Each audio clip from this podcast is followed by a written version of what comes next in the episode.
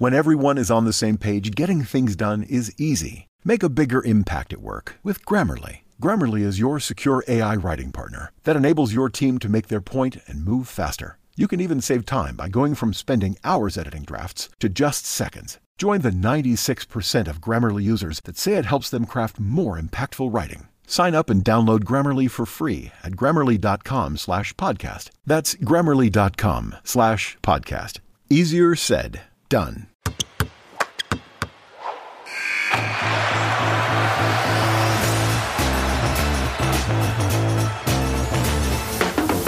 Willkommen bei With People for People, der Podcast zur menschenzentrierten Führung.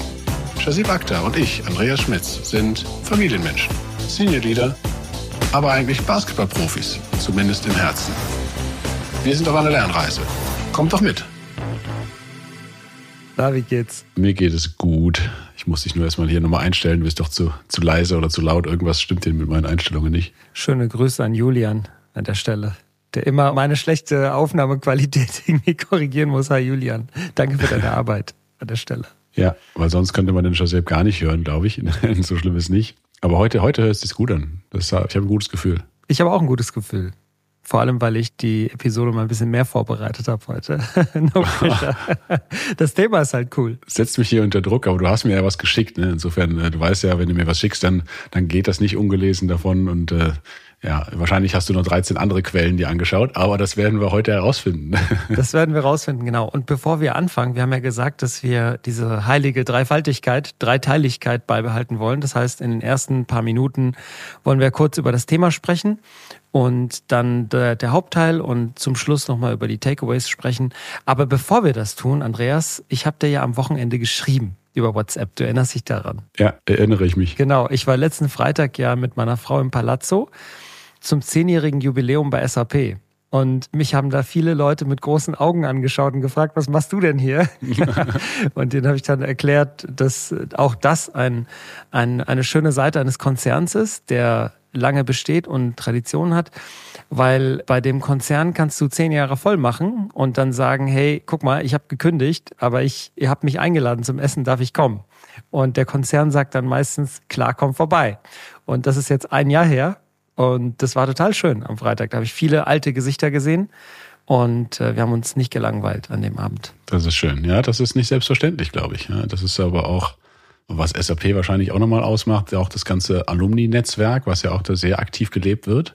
Äh, ich denke mal, das gehört damit zusammen. Ja, man sieht sich mehrfach im Leben und sei es als Kunde, als Partner oder als wieder Mitarbeiter, irgendwas kommt dann doch. Und ich finde das eine sehr schlaue Taktik, muss ich gestehen. Ja, und ich glaube, das ist nicht nur Kalkül, sondern das ist auch wirklich irgendwie, da menschelt's ja trotzdem, ja. Das ist ein Teil der Kultur und man sieht sich ja auch gerne wieder. Man hat teilweise Projekte zusammen gemacht und diese menschliche Beziehung, die ist halt auch noch da. Ja, selbst wenn du woanders bist und dieser SAP-Kosmos ist ja auch riesig. Ich bin ja immer noch Teil davon. Ne? Und nicht nur deswegen ist man sich da, glaube ich, noch gut verbunden geblieben.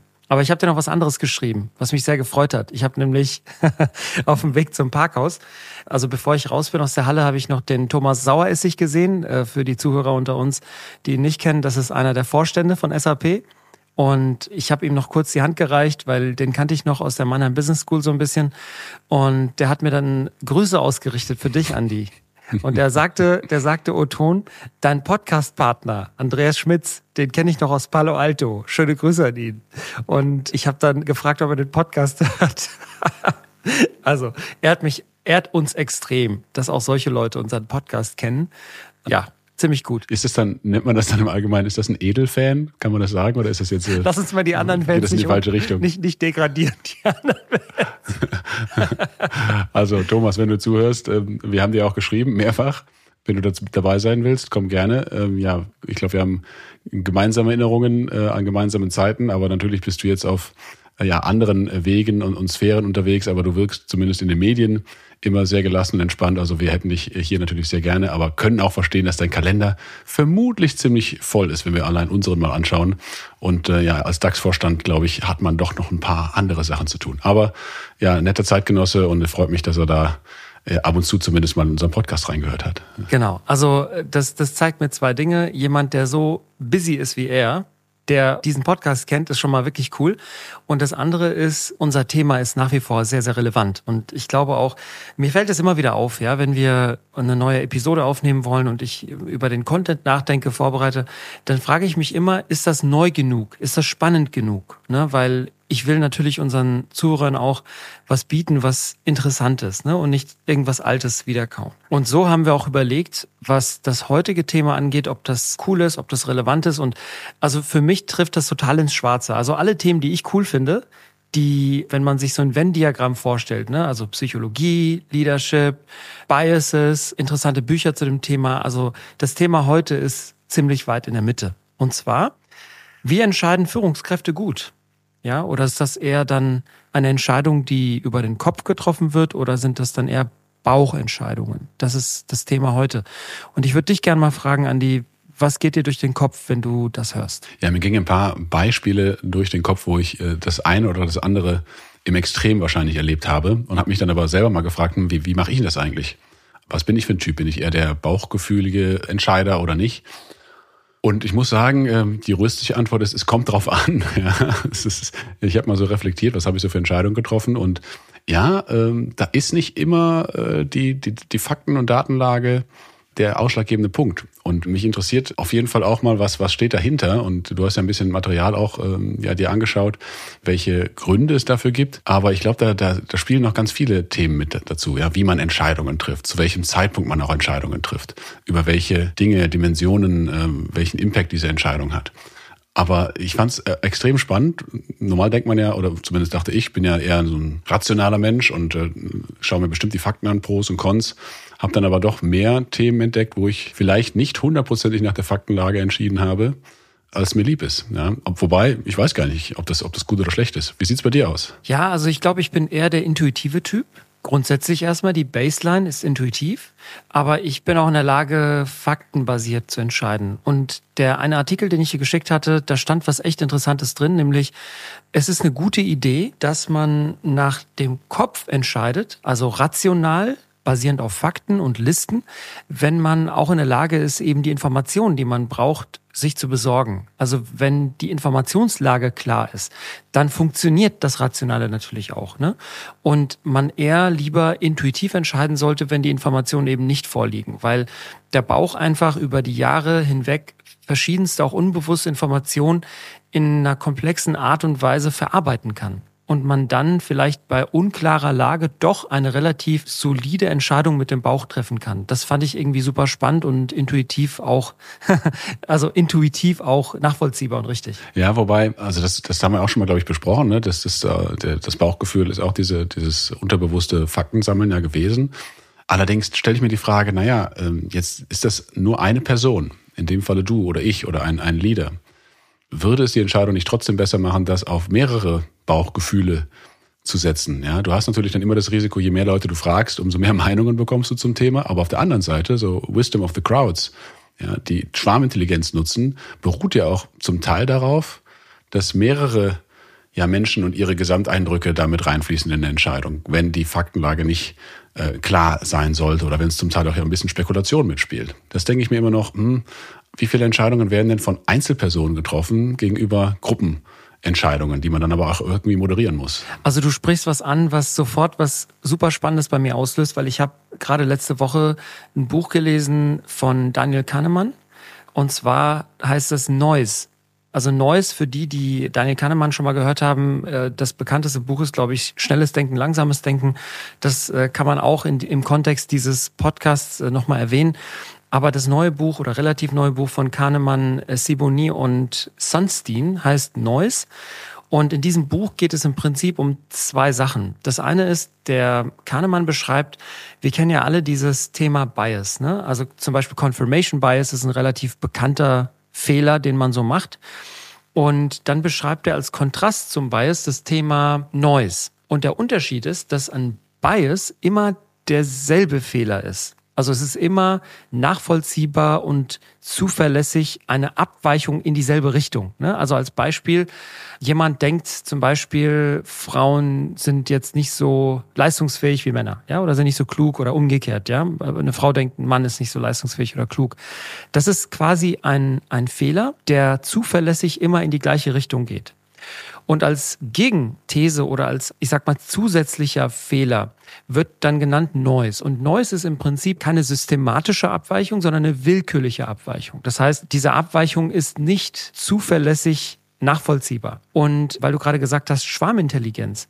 Also, um diesen Noise zu umgehen, ist es eine gute Idee, sich quasi die abweichenden Meinungen vieler Menschen anzuschauen, weil man dann aufgrund des Medians, des Feedbacks, der Abweichung immer zu dem richtigen Ergebnis kommt. Lass, lass mich dir mal ein Beispiel geben, damit es ein bisschen klarer ist. Also das Beispiel in dem Buch, was immer wieder genannt wird, ist ein durchschnittlicher Richter in den USA. Und dieser Richter, der hat eine Spanne von Strafen, die er verhängen kann bei einem Vorfall, den, der, der jetzt passiert ist. Und dieser Richter, wenn der jetzt einfach aus dem Bauch heraus entscheidet, kann es sein, dass er aufgrund von Tagesform, aufgrund von Wetter und anderen externen Faktoren ganz unterschiedliche Entscheidungen trifft. Das Interessante ist aber, wenn man über viele Richter hinweg die gleiche Frage stellt, wie würdest du eine Schuld quasi einordnen bei dem und dem Vorfall, dann entscheiden quasi alle Richter als Schwarm deutlich intelligenter als jetzt ein Richter. Und das kam mir gerade, weil das total spannend ist in diesem Buch. Vielleicht noch den, ein, den Ausflug äh, mit einem Beispiel aus dem Realleben auch noch zu abzurunden. Ich grüße den äh, ehemaligen Kollegen Marlon Wattling an der Stelle, weil wir haben äh, auch, auch ehemals SAPler und ehemals Roschler, also ich war zweimal äh, Kollege von ihm. Und er hat, als ich, ich glaube, das war auch während meiner Anfangszeit dort, er hat ungefähr zur gleichen Zeit angefangen, ähm, ein Projekt gestartet, ist damit einfach zum Henning Kagermann damals gegangen und hat ihn das hingeschmissen und gesagt, hier, das will er machen. Hat dafür Geld bekommen und durfte das machen. Und worum ging's? Schwarmintelligenz der Firma nutzen, um Release-Daten besser zu prognostizieren. Also wenn, wenn Software geschrieben wurde und wann das Produkt denn fertig sei. Gibt es einen normalen Projektplan und der sagt natürlich, irgendwann wird das Ding fertig sein. Damals war es, glaube ich, noch ziemlich Waterfall-artig äh, gestaltet. Und irgendwann stand da auf dem Plan so und so, das ist das Datum, dann sollte es fertig sein. Und dann hat man regelmäßig, ein paar andere Fakten auch noch abgefragt, random fast, ähm, Menschen in der Firma gefragt, wann sie denn glauben, wann das fertig wird. Ja. Und spannend natürlich, die Schwarmintelligenz lag immer näher dran an dem tatsächlichen Release-Datum, als das die Projektplanung hatte. Und, und warum natürlich, lässt sich jetzt spekulieren, was da der Grund war, aber ich glaube, es geht in die gleiche Richtung. Ja, Das eine ist, beruht auf einer Person und der Meinung und das andere sind halt 200, in dem Falle Programmierer, die wahrscheinlich selbst auch noch daran sind und wissen, ha, schön, dass du noch denkst, liebe Projektleiter, dass das alles pünktlich wird, aber ich sehe hier den Bug schon, äh, der macht uns eine neue Schleife rein, das wird eine Woche später werden oder eine Woche früher oder ähnliches. Das ähm, glaube ich, sind so kleine Themen, die auch bei Entscheidungsfindungen mal eine Rolle spielen, dass die Entscheider ja häufig gar nicht den besten Überblick haben zu den Themen. Ne? Das ist vielleicht auch noch so ein Punkt. Total. Und du beschreibst ja quasi, dass die Fehler Einzelner durch das Feedback oder die Einschätzung der Gesamtheit irgendwie neutralisiert werden. Ne? Also, und da stecken ja auch in den Einschätzungen verschiedene Temperamente drin. Manche Leute sind eher risikoavers, manche sind eher risikofreudig, manche sind sehr konservativ und planen Puffer ein, andere sind da eher so mit der Hand am Arm. Und ich glaube, Schwarmintelligenz ist echt nicht ohne. Und damit sind wir natürlich wieder bei dem Thema, ähm, Führungskräfte. Also mein Eindruck ist, und kannst ja auch mal teilen, was so deine Erfahrungen sind, ist, je weiter du nach oben gehst in der Unternehmenshierarchie, desto isolierter werden Entscheidungen oft getroffen. Also eine Person trifft die dann ja aufgrund von was weiß ich was, Kopf oder Bauch, aber viele haben dann auch nicht den Mut, da dann zu widersprechen. Ich glaube, Entscheidungen auf mittleren oder unteren Ebenen sind viel demokratischer und viel mehr schwarmgesteuert, als jetzt oben Entscheidungen getroffen werden. Und deswegen ist es natürlich umso riskanter, weil Entscheidungen, die weiter oben getroffen werden, haben im Zweifel dann einen viel größeren Impact oder ja, Risiko vielleicht auch. Wie siehst du das? Ja, es zeigt ja vor allen Dingen, wie wichtig es ist, eine, eine offene Kultur in einem Unternehmen zu haben. Weil wenn Entscheidungen hierarchisch äh, von, von oben, wie auch immer, getroffen werden und du hast eine Kultur, die nicht die Offenheit gestaltet oder, oder fördert, ja, dann werden die Entscheidungsvorlagen, die ja sicherlich überall gemacht werden bei wichtigen Themen, werden ja immer in eine bestimmte Richtung gehen. Wenn ich Sorge habe, dass meine Vorlage was zeigt, was dem da oben oder der da oben nicht passt, weil du ja eh schon weißt, hm, der würde gerne die Firma kaufen und jetzt muss ich hier die Vorlage machen, ob das sinnvoll ist oder nicht, ja, schreibst du dann das rein, dass das Blödsinn ist, die Firma zu kaufen, ja, oder, oder malst du es dann doch ein bisschen schöner, als es, als es sein könnte? Und äh, ja, je, je klarer und je offener, glaube ich, die Unternehmenskultur dann ist, um das wirklich dann auch zu schreiben, zu dokumentieren und auch dagegen zu halten, wenn es wirklich nicht sinnvoll ist, umso besser wäre es ja für die Firma. Aber das ist, glaube ich, auch so ein bisschen Teufelskreis, der sich dann aneinander bedingt. Hast du sowas schon mal in Live gesehen, erlebt? Ja, absolut. Also ich meine, ich habe mal in einer anderen Episode dieses Thema Groupthink äh, erwähnt. Und Groupthink ist ja dieses, da gibt's ja dieses bekannte Beispiel, eine Harvard Business School Case Study vom, von der Challenger-Rakete 80er Jahre. Das ist so ein klassisches Beispiel von Groupthink, wo aufgrund von Druck auch andere Meinungen in der Gruppe, die, die sehr valide, nachvollziehbar, rational waren, eigentlich tot gemacht, indem man einfach den Druck der Konformität so hoch gemacht hat, dass sich dann auch eine Person, die eigentlich Indizien hatte dafür, dass man so eine Entscheidung wie damals getroffen werden sollte, nicht treffen sollte, dann einfach äh, stumm geschalten hat. Was ich äh, spannend finde, ist aber, dass zu diesem Thema in der heutigen Zeit Awareness da ist und dass man auf verschiedenste Arten da entgegenwirken kann. Und eine der Ideen, die ich mir hier aufgeschrieben habe, ist äh, ganz banal zu sagen, man kann einen Advokat des Teufels einfach implementieren. Ne? Das kann irgendeine Person sein aus einem Team, die nimmt diese Rolle ein und diese Person stellt sich mit voller Kraft gegen die angestrebte Entscheidung. Ja, und argumentiert einfach dagegen. Das ist so ein bisschen wie im Debattierclub, ja, und nimmt diese Position ein. Und dann müssen die anderen, die für diese Entscheidung stehen, dagegenhalten. Hast du das bei dir im Team implementiert? Nee. Macht das jemand oder bist du das? nee, also ich, das ist, weißt du, ich habe das letztens jemandem erzählt. Also mit jeder Episode, die wir aufnehmen, lerne ich was. Und ich werde going forward sicherlich diese Idee mal mitnehmen. Ich habe das bisher noch nicht gemacht, aber es leuchtet mir ein. Also Hast du schon mal gemacht? Ähm, ja, indirekt. Wir haben es, glaube ich, nicht so ähm, Teufelsadvokat genannt, sondern Challenger irgendwo, dass wir, aber haben wir es als Rolle vergeben? Weiß ich gar nicht genau. Wir haben, wir haben gesagt, hier, wir müssen da mal äh, auch mal dagegenhalten, beziehungsweise habe ich zum Beispiel unseren lieben Freund und Kollegen Paul immer mal wieder ermuntert, damals in, in meinem Leadership-Team, komm, Paul, sag doch mal, was, äh, was du eigentlich denkst, ja, oder, oder guck doch mal mit der kritischen Seite drauf. Und das hat er, hat er, hat er natürlich liebend gern gemacht. Ich weiß nicht, ob er immer davon überzeugt war, dass das kritisch war, aber er hat diese Rolle schön spielen können. Äh, insofern ja, schon mal gemacht, aber nicht so implementiert, dass es ein Standard ist, den ich eigentlich ziemlich gut finde, der einen auch mal nochmal in die Realität zurückholen kann. Je nachdem, wer die Rolle dann ausführt, auch sehr nervig vorstellen. Also wenn es eine Entscheidung ist, die, die No-Brainer ist, wo dann alles dafür spricht, dass die Entscheidung gut ist, okay, da haben wir noch einen Advokat des Teufels, der, der nervt da noch rum. genau, so Donnerstag, Freitag, Nachmittag um 16 Uhr Workshops, ist fast zu Ende und dann hast eine, willst einen Knopf dran machen und dann kommt, genau. ja Moment. Ne? Ja, ja ganz, genau, ganz genau. Es gibt noch eine andere Methode, die ich ganz spannend finde. Und zwar Prämortem-Analyse. Also nicht Postmortem, sondern Prämortem. Also die Frage nach den Gründen für das angenommene Scheitern. Also man nimmt an, dass dieser grandiose Plan, der um vier Uhr oder halb fünf Freitagabend ne, oder Freitagnachmittag geschmiedet wurde und jeder findet den toll, dass man da nochmal überlegt, okay, angenommen, wir haben, wir sind gescheitert. Was sind die Gründe dafür? Ja, das finde ich ziemlich cool. Das habe ich ein paar Mal gemacht schon. Das äh, ist meistens sehr witzig. Ein, ein Beispiel, wo es mir gerade einfällt, wobei das nicht so witzig war, aber äh, trotzdem teile ich es. Da haben wir bei Roche die äh, Workday-Implementierung gemacht. Ja, wir sind ja irgendwann mal migriert und dann ging es darum mit, hm, warum machen wir das eigentlich? Und, und haben dann ja drüber gesprochen, was müssten wir denn tun, damit es voll gegen die Wand fährt? Und, und das fällt den meisten Leuten gar nicht schwer, dann mit, mit den Themen zu kommen. Ja? Und dann kam hier und da und da. Natürlich muss man dann auch schauen, mit was macht man dann damit? Wie verhindert man, dass das dann kommt? Ja, das ist, das ist dann genauso wichtig, ähm, dass die Leute sich nicht da festfahren und, und, und aufputschen. Das ist meistens so die, die Variante, die ich jetzt kenne. Aber es ist, glaube ich, eine gute Methode. Ja, ja genau. Und, und übrigens, es funktioniert voll gut bei Kindern auch. Als der Amir zum ersten Mal mit den Nachbarskindern in die Schule lief, also ohne Eltern, da habe ich die Kinder dann quasi nochmal kurz äh, zusammengerufen, wie beim Sport, ja, so dieser, dieser Kreis, den the Famous Circle, ja. Und dann habe ich den Kindern gesagt, also, ihr lauft jetzt auf gar keinen Fall direkt Richtung Schule, sondern ihr, ihr lauft verschiedene Wege ab, die ihr alle nicht kennt. Unterwegs schlagt ihr noch ein paar Scheiben ein und äh, zerkratzt noch ein paar Autos und so weiter. die haben mich dann alle komisch angeguckt. Irgendwann haben sie gelacht.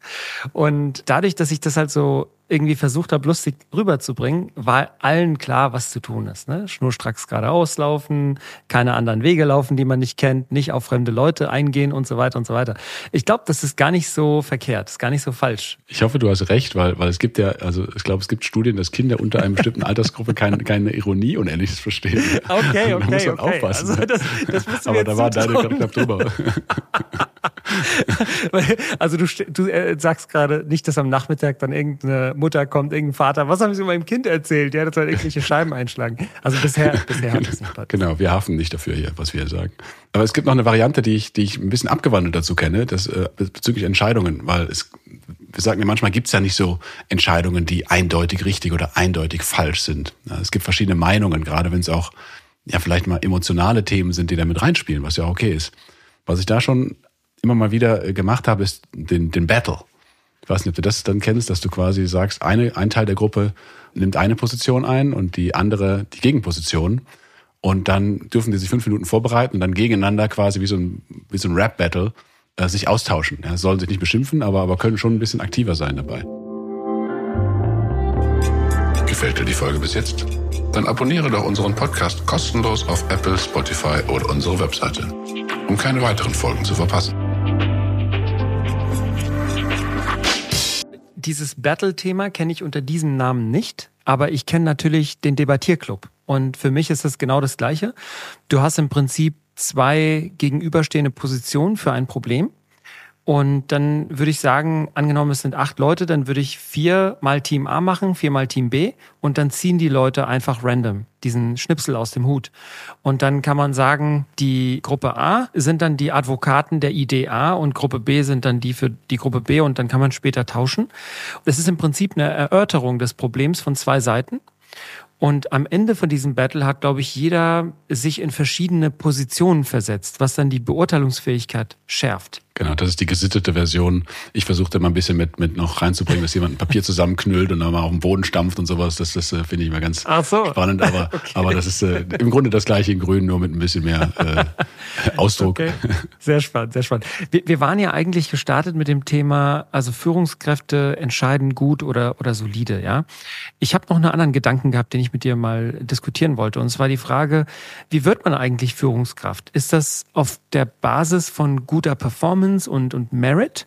Oder ist das dann eher so ein Nasenfaktor? Und da habe ich zu dem Thema gelesen, dass je weiter oben in der Hierarchie man schaut, desto mehr werden Menschen als Führungskräfte auserkoren, die einem selber ähnlich sind. Also da zählt dann dieses Merit oder jemand hat was nachgewiesen oder hat Expertise weniger als jetzt auf den Ebenen weiter unten. Wie ist denn da deine Erfahrung? Ja, das sind ja auch dann wieder die diese Biases im Grunde, ne? Die wir auch schon mal, ich glaube, bei der bei der Folge zum Recruiting Der hatten, mit der Carmen, ganz genau, die da auch so eine so eine Rolle spielen. Ja? Und ob das jetzt hierarchieübergreifend beziehungsweise abhängig ist, ja, kann natürlich schon sein, weil die Leute, die die Entscheidungen also je höher du ja irgendwo bist in einer Organisation, umso weniger nah bist du am eigentlichen fachlichen Thema irgendwo dran. Aber was sich mich schon stutzig macht, ist, es geht ja gar nicht um die fachlichen Themen dann mehr auf der Hierarchie. Es geht ja um, um, um Leadership. Vielleicht kannst du mal deine Erfahrungen äh, teilen in der Zwischenzeit. Was, was, wie, wie siehst du das? Wie hast du das gemacht? Also ich würde das, diese These bestätigen. Ich glaube, je weiter oben du schaust, desto weniger gibt es Standardprozesse zum Hiren von Leuten, sondern es ist halt viel mehr dann außerhalb des Standards, sei es jetzt der, der legale Rahmen, der finanzielle Rahmen, der Scope der Rolle und so weiter. Also ich glaube, das ist dann stark individualisiert. Ich glaube auch, dass auf dieser Ebene sich die Kandidatinnen und Kandidaten dann auch so Sonderlocken erlauben und dann sagen, ich brauche das, ich brauche das, ich bin so und ich bringe das mit. Also ich glaube, das ist viel, viel schwammiger als jetzt das Hiren eines Teamleaders auf einer unteren Ebene im Vergleich, weil da guckt man, glaube ich, viel mehr nach den Erfahrungen und nach den, nach den Fähigkeiten, die jemand äh, mitbringt. Und, und deswegen ist für mich die Frage nach der Qualifikation wirklich spannend. Also die Frage ist, wenn jetzt jemand zum Beispiel als CFO oder als CHRO eingestellt wird, kann man sagen, die Person hat wirklich die Erfahrung mitgebracht, ja, oder, oder kann das. Häufig sind es ja eher dann so Entscheidungen wie, das muss eine, da müssen noch irgendwelche Diversity-Sachen erfüllen und das soll am besten eine Frau sein und so weiter. Wir kennen ja die Diskussion, ja. Und deswegen glaube ich, ist das weniger Merit als in unteren Stufen, sage ich mal. Ja, jetzt habe ich es ähm, auch greifbar nochmal. Danke ähm, für die Erläuterung, weil natürlich habe ich, hab ich ein Beispiel, äh, mich selbst äh, in dem Falle. Ich habe mich ja zweimal für, ich habe mich ja seltenst beworben, muss ich gestehen. Ja. Meistens wurde ja irgendwie gefragt. Aber sowohl für meine Rolle als äh, damals Personalleiter vom Standort, als auch für die Arbeitsdirektorenrolle habe ich jeweils echt krasse Auswahlverfahren mitgemacht. Da mag man jetzt drüber streiten, ob das gut war oder schlecht, aber man hat versucht, Fakten zu sammeln. Das eine, Personalleiter vom Standort, ein Assessment Center über zwei Tage mit Intelligenztest und den ganzen Kram drumherum mit meinen Mitstreitern. Ähm, das war schon eine, eine Nummer, ja. Und dann hat nachher der Veranstalter da, ähm, ich sage jetzt nicht seinen Namen, weil ich nicht so gut auf ihn zu sprechen bin, hat dann im Feedbackgespräch gesagt, naja, Herr Schmitz, ähm, so Intelligenz ist ja so mittelmäßig, aber äh, Sie haben die Rolle insgesamt dann noch bekommen. Ja. was, was ist das für ein Depp, ja, was soll denn das jetzt heißen? Hättest du gleich mal zum 1 zu 1 Battle herausfordern sollen. Ja, hab ich dann, also ich habe ihn dann nicht mehr weiter beschäftigt, nachher, als ich in der Arbeitsdirektorenrolle war. Ja, das habe ich mir dann so. rausgenommen. Ähm, ja, man sieht sich immer zweimal. Ähm, ja, aber auch für, für die Rolle. Wie, wie heißt der Spruch? Sei nett zu den Leuten auf dem Weg nach oben, weil du siehst sie auf dem Weg nach unten wieder. Sehr schön, das passt auch. Super. Aber um das noch abzurunden, auch für die andere Rolle, da, das stimmt, da, ich meine, ich habe 18 Interviews, glaube ich, geführt und noch ein Assessment Center gemacht. Das war echt auch haarig, weil ich habe mich zwischendurch auch nicht immer so ganz klug angestellt. Ja, das, das mag vielleicht dazukommen. Und dann haben aber die, die Mitstreiter, ähm, auch die internen durften dann auch die 18 Gespräche führen. Und am Ende kamen dann noch mal ein paar Externe dazu, die das Assessment Center durchgehen durften mit mir. Ja, ich habe da doch einiges wieder gelernt, auch über mich aber habe dann auch festgestellt, so, hm, irgendwann ist der Grenznutzen auch erreicht von diesen Auswahlverfahren. Ja, weil, wie du sagst, die Rolle ist ja gar nicht so genau beschrieben, also jetzt rechtlich vielleicht schon Arbeitsdirektor, aber was du genau machst, ist ja sehr individuell. Und da kannst du ein Assessment Center schwierig darauf abstellen, ja, und machen auch nicht alle mehr mit. Ja. Ein paar Leute haben da auch gesagt, pff, ich mache doch kein Assessment Center mit für so eine Rolle, ich bin doch schon hier und da CHRO oder sowas, ja. Und das, denke ich, muss man auch berücksichtigen. Auf einigen Stellen ist es vielleicht auch nicht mehr opportun. Angenommen, du bist da jetzt irgendwo CHRO oder du bist irgendwo, keine Ahnung, in einer anderen Rolle, wo du als Führungskraft Verantwortung hast, dann ist die Frage, wie schaffst du es, gute Entscheidungen zu treffen?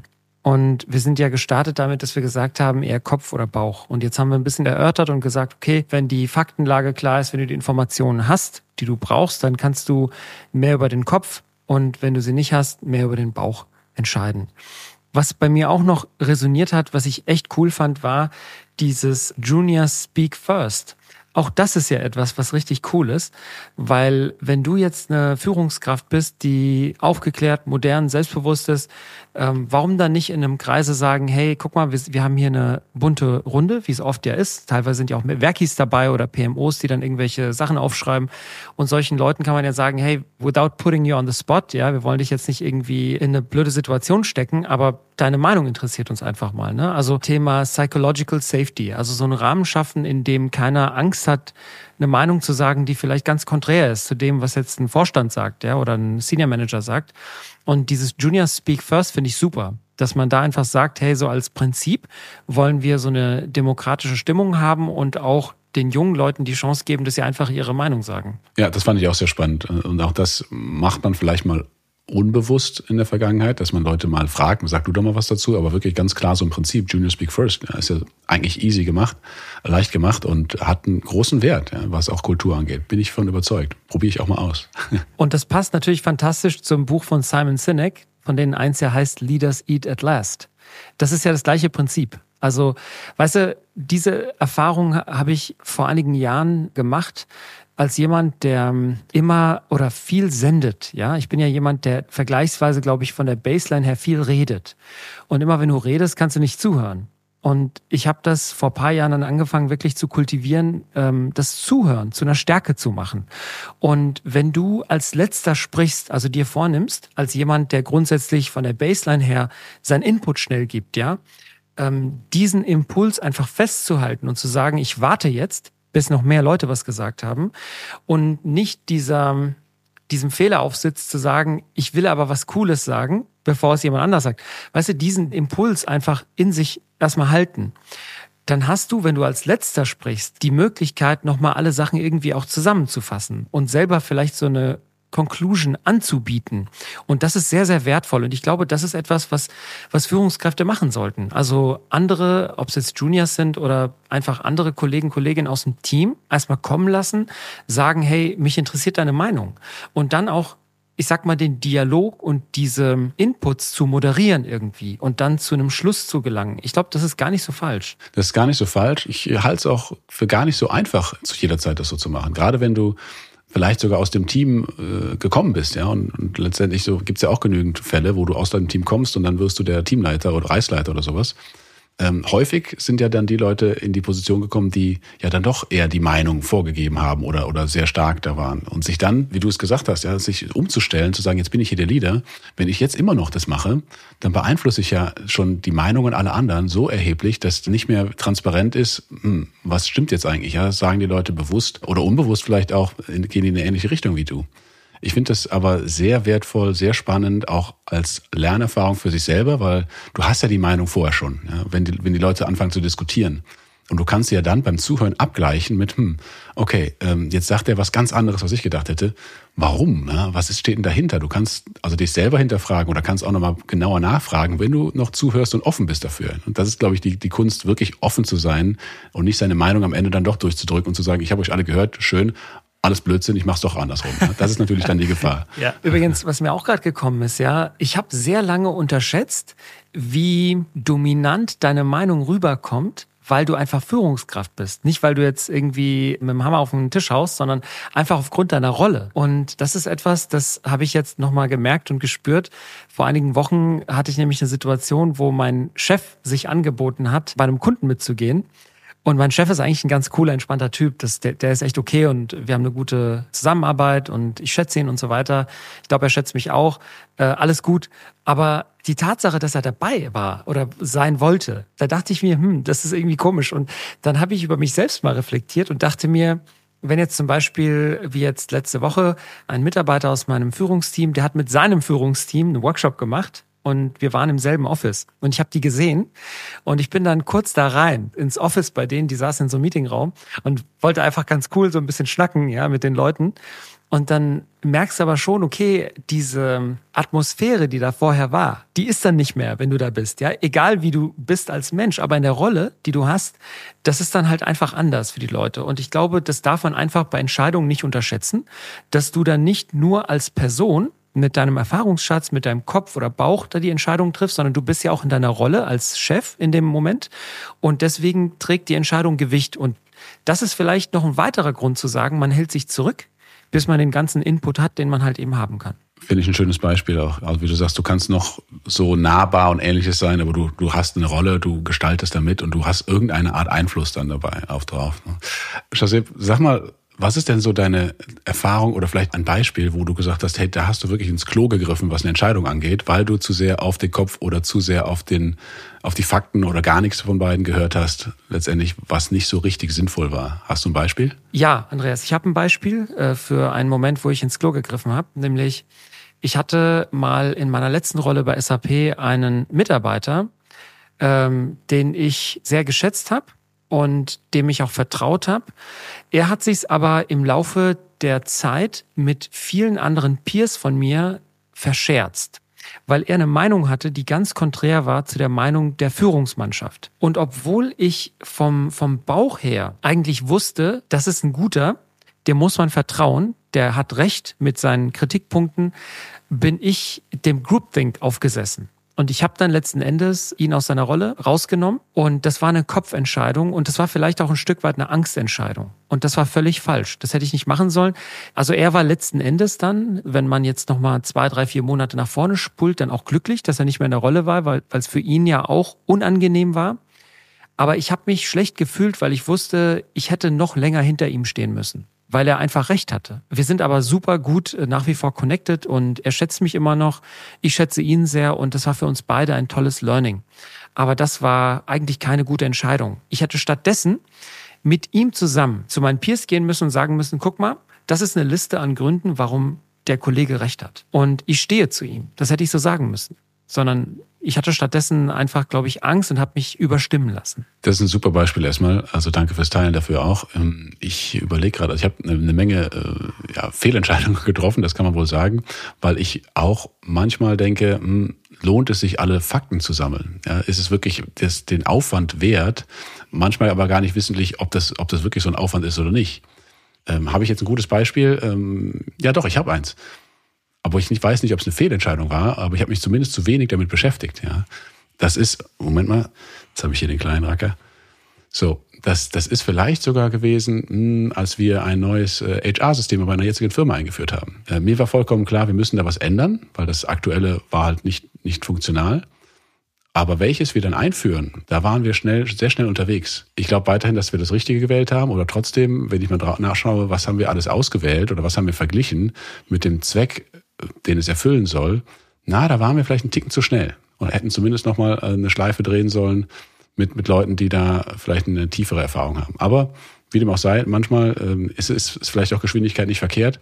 Aber ich weiß, dass das auch ein Risiko mit sich bringt. Also da kommen mir direkt zwei Sachen. Das eine hast du ja vorhin kurz angerissen, und zwar der Grenznutzen. Also wenn du, äh, da gibt's ja diese mannigfaltig tolle Beispiele, ja. Wenn du jetzt ein neues Auto kaufen willst und du suchst nur eine Stunde, ist die Wahrscheinlichkeit, dass du das richtige Auto gefunden hast, ziemlich gering. Wenn du jetzt aber zehn Stunden suchst, ist die Wahrscheinlichkeit relativ hoch, dass du das Richtige gefunden hast. Wenn du jetzt aber 1000 Stunden suchst, dann ist zwischen, keine Ahnung, der 20. Stunde und der 1000. Stunde wahrscheinlich nicht viel mehr Präzision reingekommen. Das ist das eine. Ich glaube auch, das ist ein Erfahrungswert. Das kann man nicht jemandem einfach so beibringen. Ich glaube, da braucht man viele, viele Entscheidungen, die man schon getroffen hat. Und man muss über die Suche quasi auf der Metaebene einfach mal reflektieren. Wie war das denn? Ja. Und das andere, was mir kommt, ist, du hast ja auch Suchkosten. Ja, also abgesehen vom Grenzwert oder Grenznutzen der Suche, hast du ja auch Suchkosten. Das heißt, wenn du jetzt in deiner aktuellen Rolle mit, keine Ahnung, fünf Leuten äh, die Entscheidung nach dem Tool besprichst, kostet es ja jedes Mal Geld. Das darfst du ja auch nicht vergessen. Und manchmal ist es nicht nur wichtig, nach dem Richtigen zu suchen, sondern nach der richtigen Art zu streben. Also do the right thing, but do the thing right as well. Und du hast jetzt das erste do the right thing relativ schnell gemacht. Ich glaube aber, das ist jetzt meine Erfahrung, egal für welche Lösung du dich entschieden hast, die ordentlich, gescheit, konsequent einzuführen, wird letzten Endes wahrscheinlich über den Erfolg der Implementation mehr entscheiden. Ja, schön gesagt. Genau, da muss ich dann auch nochmal drauf schauen, ob das so stimmt, wie wir, wie wir das dann eingeführt haben oder ein, einführen sind. Aber ich gucke gerade mal ein bisschen auf die Uhr. Ja. Wir haben jetzt einige Dimensionen und Perspektiven über das Thema Entscheidungen treffen gefunden. Was haben wir noch vergessen? Was wäre denn noch wichtig? Welche, welche haben wir noch nicht besprochen? Also ich habe mir eine Sache noch aufgeschrieben, die ich gerne noch teilen wollte, weil, glaube ich, das auch ein Fehler ist, einfach ein Bias im, im System vieler Führungskräfte. Nämlich, man muss in der Lage sein, seine Fehler auch zuzugeben ja, und auch Kritik begrüßen. Und eine Sache, die ich gelernt habe persönlich ist, Standpunkte nicht als Verlängerung der eigenen Persönlichkeit zu sehen, sondern Standpunkte sind erstmal auf der Basis meiner Logik, ja, meiner Werte, meiner Erfahrung und meiner Information eine Haltung, die ich habe. Und wenn sich diese Informationen verändern, dann kann ich meine Haltung auch ändern. Und das ist kein Zeichen von Schwäche, sondern eher ein Zeichen von Stärke. Ich mache das oft, also ich sage das oft zu meinen Kollegen im Team, hey, ich habe über diese und diese Sache vor zwei Monaten anders, anders gedacht, jetzt habe ich die und die neuen Sachen gelernt und ich habe meine Meinung dazu geändert. Und ich erkläre warum.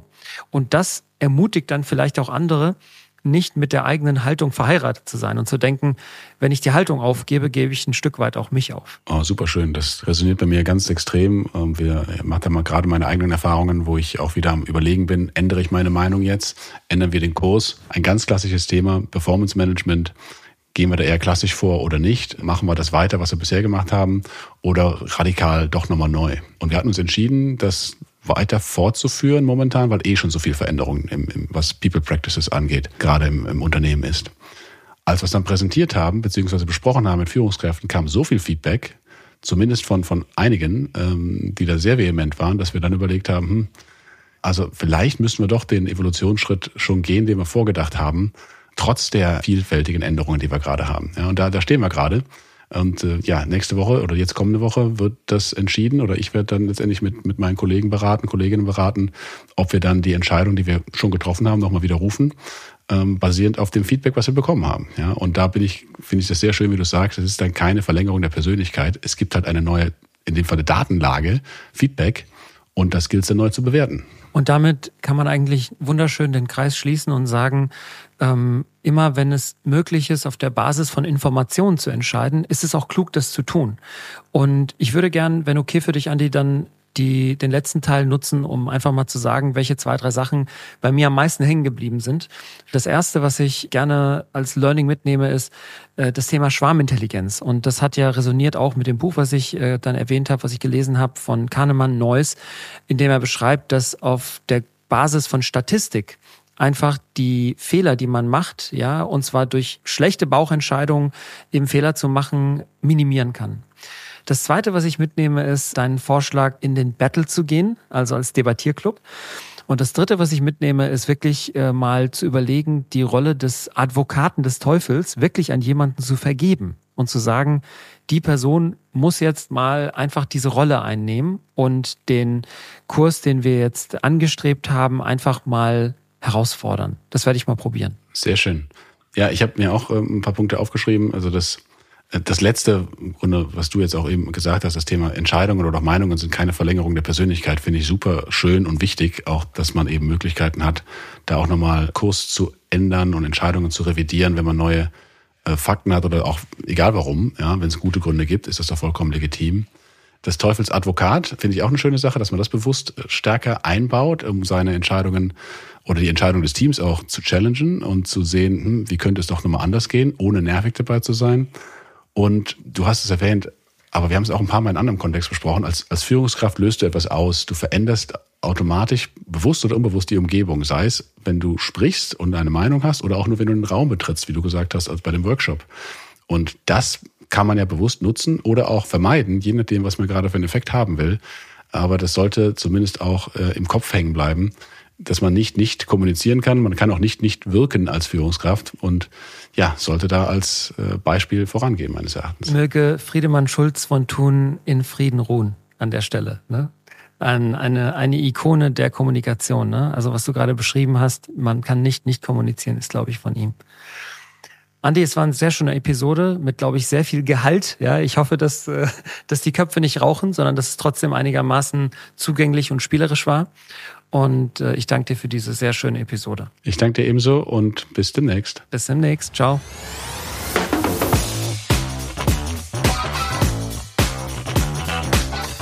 Das war With People for People.